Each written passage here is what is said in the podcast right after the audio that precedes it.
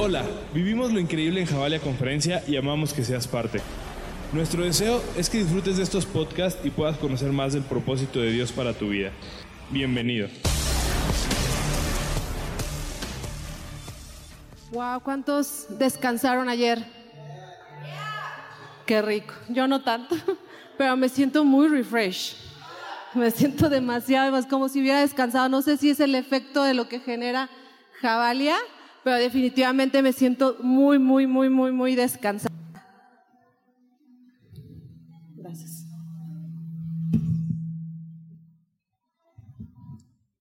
He titulado esto Desafiados para lo grande. Y hay personas, he detectado que hay personas que están dispuestas a pagar un precio a pagar un precio para hacer lo que sea, que están dispuestas para ir a la casa del vecino, del antiguo vecino, para traer a esa persona. Personas que están dispuestas. Pero también he detectado poner sillas para colocar esos cables que hacen que toda esta atmósfera se genere. Con tal de ver algo, avivamiento con tal de ver algo. Y creo profundamente que Dios responde a eso, a ese precio que se está pagando. Creo claramente que cuando la iglesia se mueve, escucha esto, cuando la iglesia se mueve, el Espíritu de Dios responde a ese movimiento. Es inevitable. No necesitamos estarlo clamando. Dios responde a ese movimiento.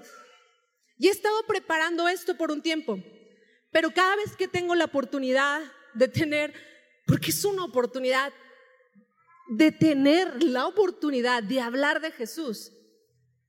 Ahorita en la mañana mi hija me dijo, ¿a dónde vas, mamá? ¿A dónde vas? Y, le dije, ahorita vengo, ahorita vengo por ti. Y me dijo, ¿vas a la iglesia a hablar de Jesús?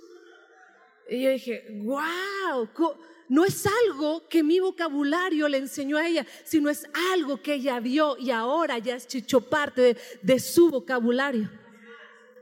Y cada vez que tengo la oportunidad de hablar de Jesús, pienso esto. Porque yo, y le digo, Dios, que yo no venga a entretener gente. Porque yo no vengo a entretenerte. Si tú crees que tú has venido a una conferencia como esta a ser entretenido espiritualmente, estás en el lugar equivocado. Hemos venido a una conferencia como esta a ser desafiados y a ser inspirados en nuestro lugar.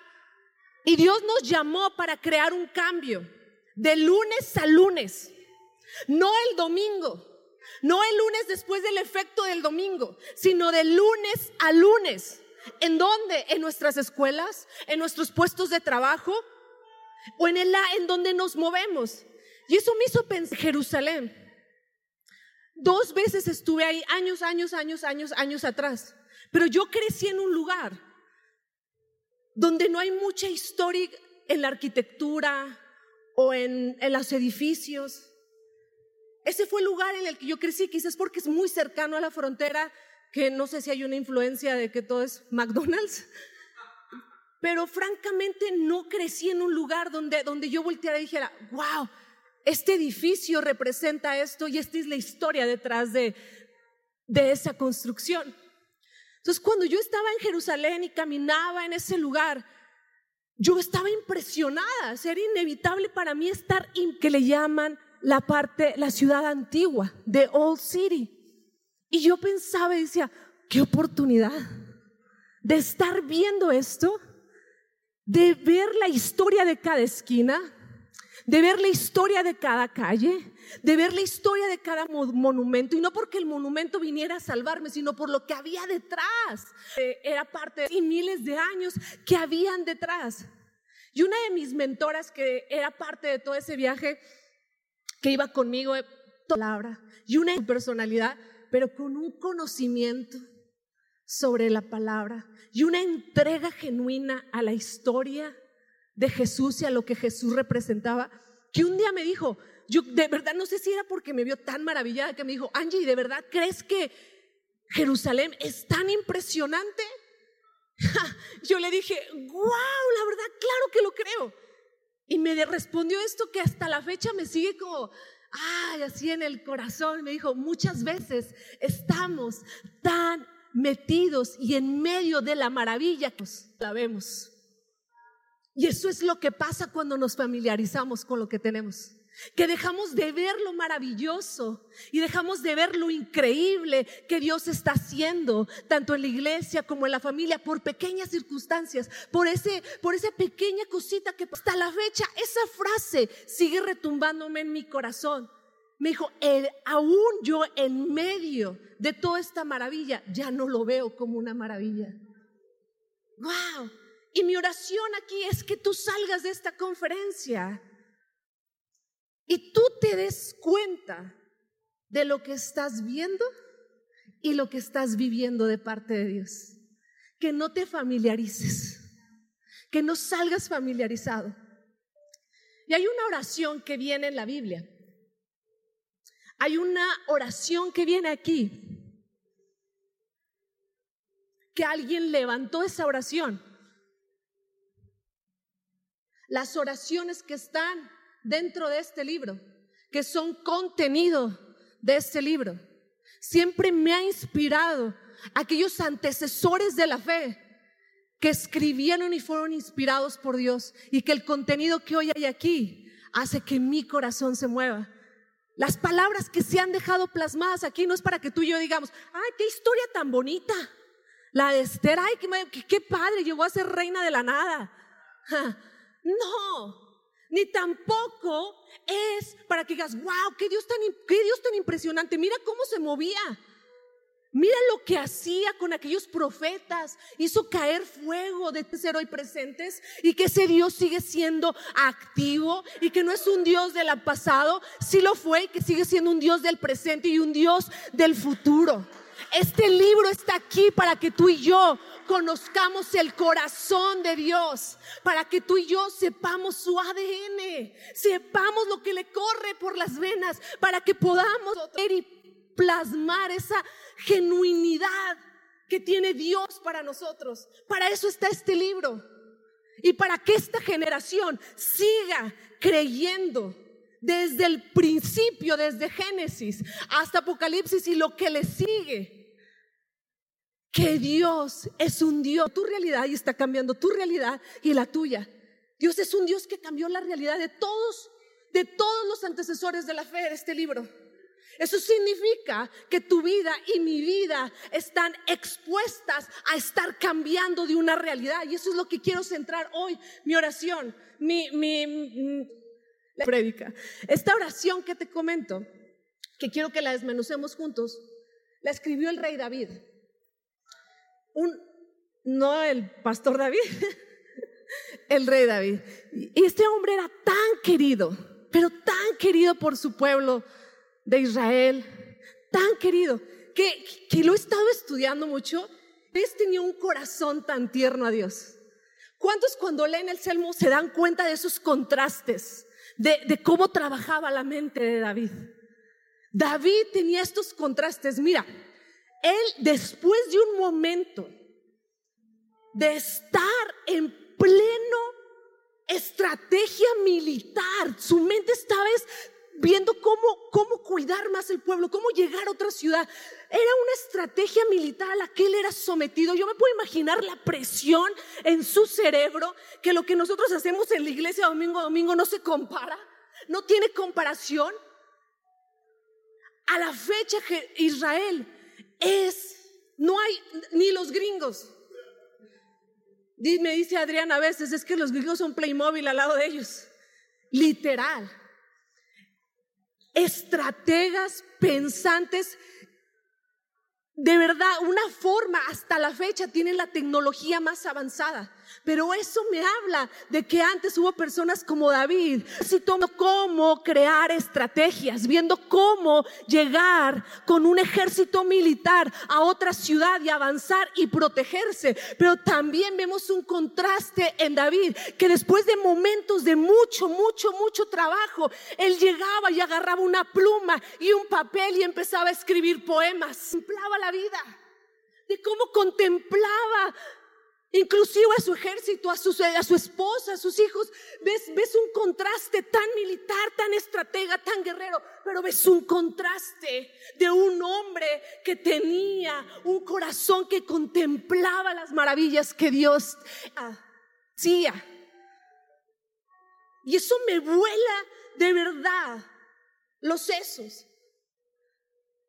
Y no más así, no más así se ponía a escribir poemas, contemplando lo que veía, contemplando las calles, contemplando las ciudades.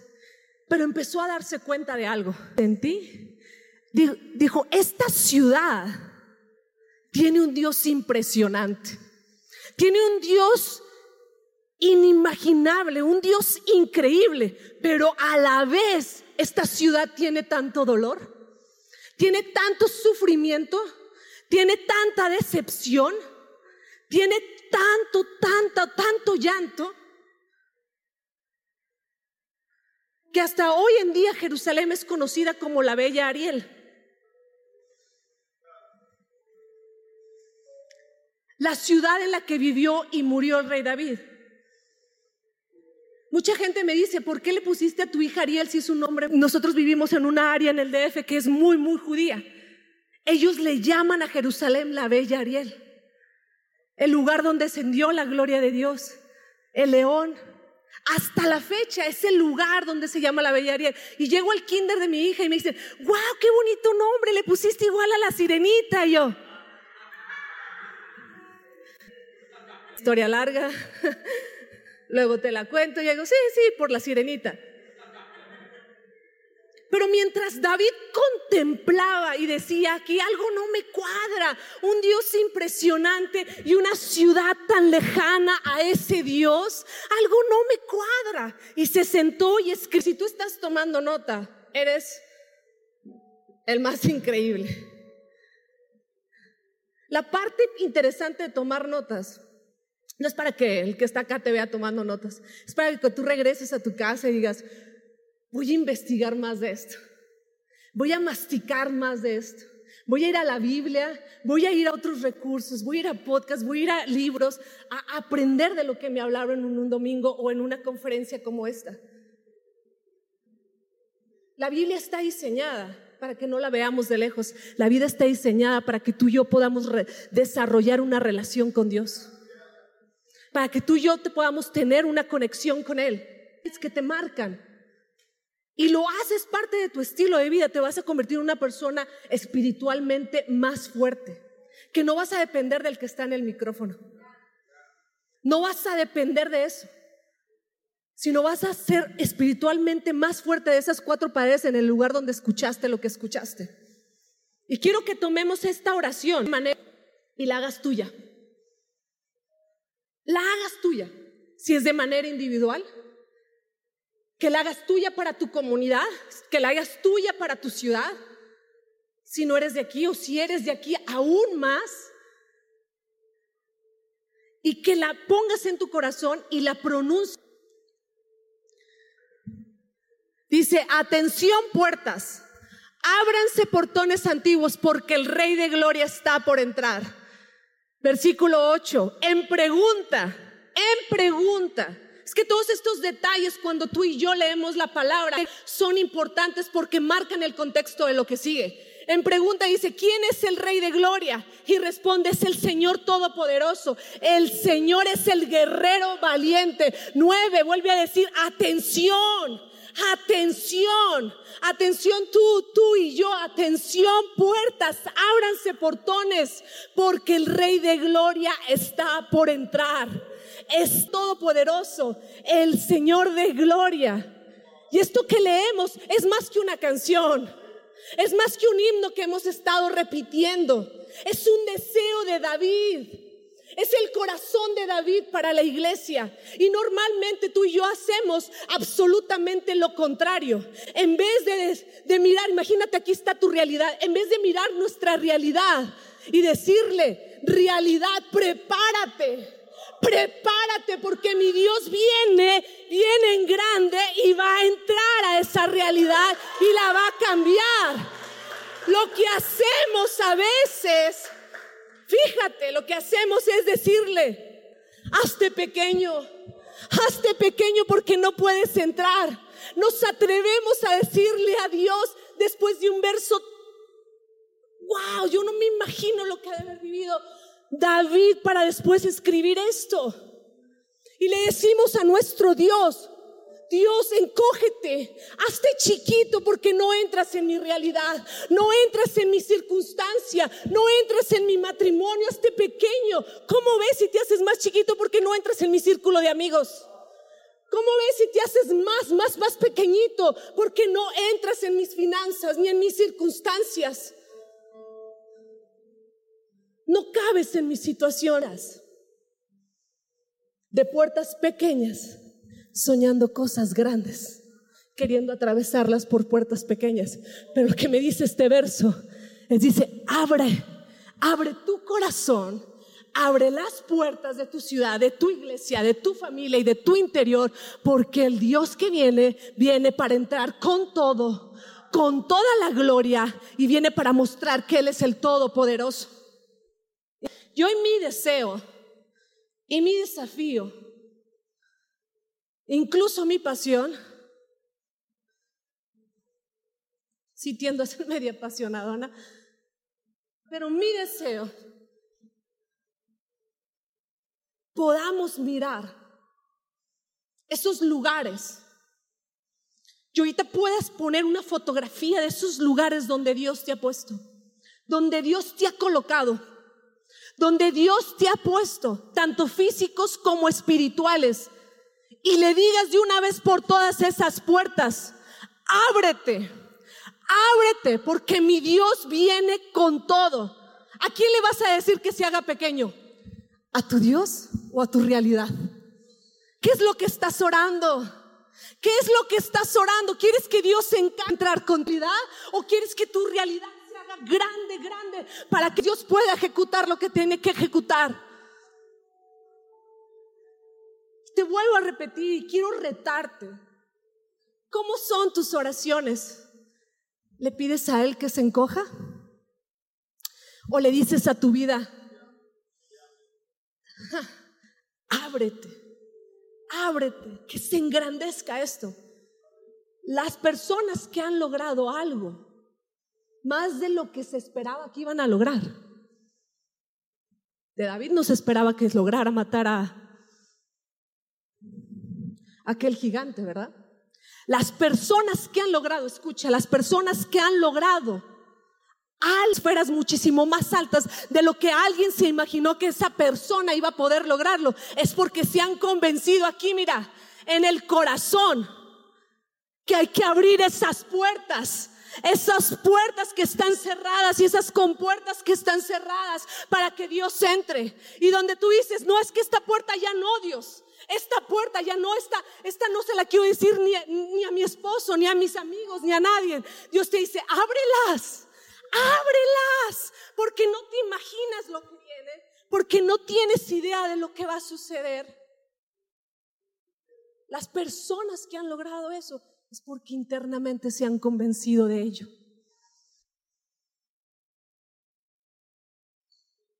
2018, más o menos lo, lo, platiqué cuando estábamos aquí con el pastor Esteban y pastor David en el panel. 2018 fue un año muy desafiante para mi vida personalmente y para mi matrimonio, pero fue el año más increíble. Lo recuerdo y lo recuerdo como con esos dos contrastes. Por eso es que esto llegó a mi corazón. Tuvimos tantos, tantos desafíos pero tantas cosas a la vez pasando tan sigue que mientras íbamos caminando Dios nos decía pero a la vez seguían pasando cosas que decías no puede ser no puede estar sucediéndome esto. ¿Por qué tanta pérdida? Cuatro días y un día muy importante para nosotros. Mi esposo y yo tuvimos una pérdida. Y el día de ese día tan importante, a las nueve o diez de la noche, mi suegro, el papá de Adrián, partió. Fueron muchas emociones como decir, Dios, ¿cómo quieres que siga? ¿Cómo quieres que avance? ¿Cómo quieres que avance? Y era como este. Y solamente lo único que tienes que hacer, escúchalo bien, es pararte y que te pueda detectar el sensor para que se abra la puerta. Esas son las puertas de Dios. Esas son las puertas que Dios quiere ir llevándote. Que tú llegues hasta el punto donde digas, sigue caminando, sigue caminando, porque cuando llegues la puerta se va a abrir automáticamente. No tienes que hacer nada, porque el Rey Reyes, el Todopoderoso, va a venir a abrir esas puertas gigantes. Y era así, era Angie, Adrián, sigan caminando, sigan caminando. Y era puerta tras puerta que se iba abriendo, pero a la vez iba viendo reto tras reto y tras de y entendí que era un proceso que Dios estaba preparando para que nuestra fe no estuviera en lo que vemos, no estuviera en esa realidad, estuviera en un Dios grande, en un Dios gigante. Y quiero animarte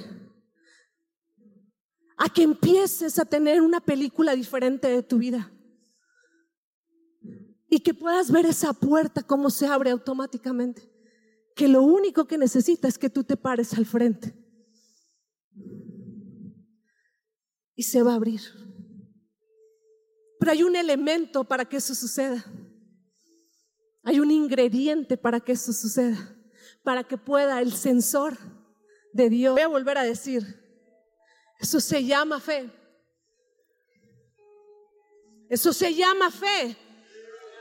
Eso se llama fe es ver mi realidad muchísimo más pequeña que mi Dios. Es decir, mi Dios es más grande que mi realidad, es más grande que mi circunstancia, es más grande que mis finanzas, grande que mi ministerio, es más grande que todo. Cuando David, cuando David dijo esta oración, todavía no lo vivía. Si te fijas, está hablando, hablando de ábranse, ábranse Checa lo que está escrito, porque hasta en eso está la clave de que la, de que la fe sea activada. Dijo, ábranse.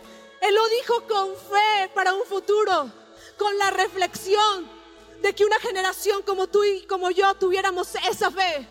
Pues eso es lo que a Jesús le agrada, eso es lo que Dios le agrada, eso es lo que yo me puedo imaginar a un Dios diciendo, todo lo que quería ver, todo lo que quería detectar, todo lo que quería ver en este proceso era tú, Inés todo lo que quería detectar era el olor de tu fe que seguía genuina, que no seguía lastimada y que no seguía enojada, porque esta ciudad necesita hombres y mujeres de fe, chicos y chicas de fe, matrimonios de fe.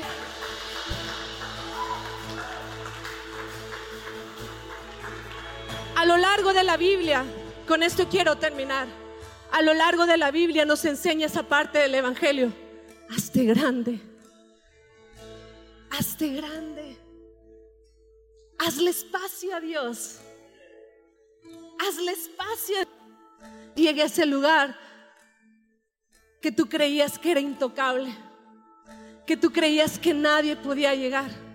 Hazle ese espacio para que Él pueda entrar y decir, este es mi lugar.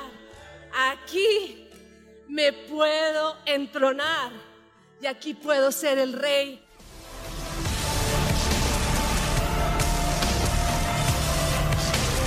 Gracias por escucharnos. Recuerda compartirlo para que alguien más lo escuche. Nos vemos en Javalia Conferencia 2020, Amor Salvaje. Y juntos sigamos conectando generaciones con Dios que cambien el mundo.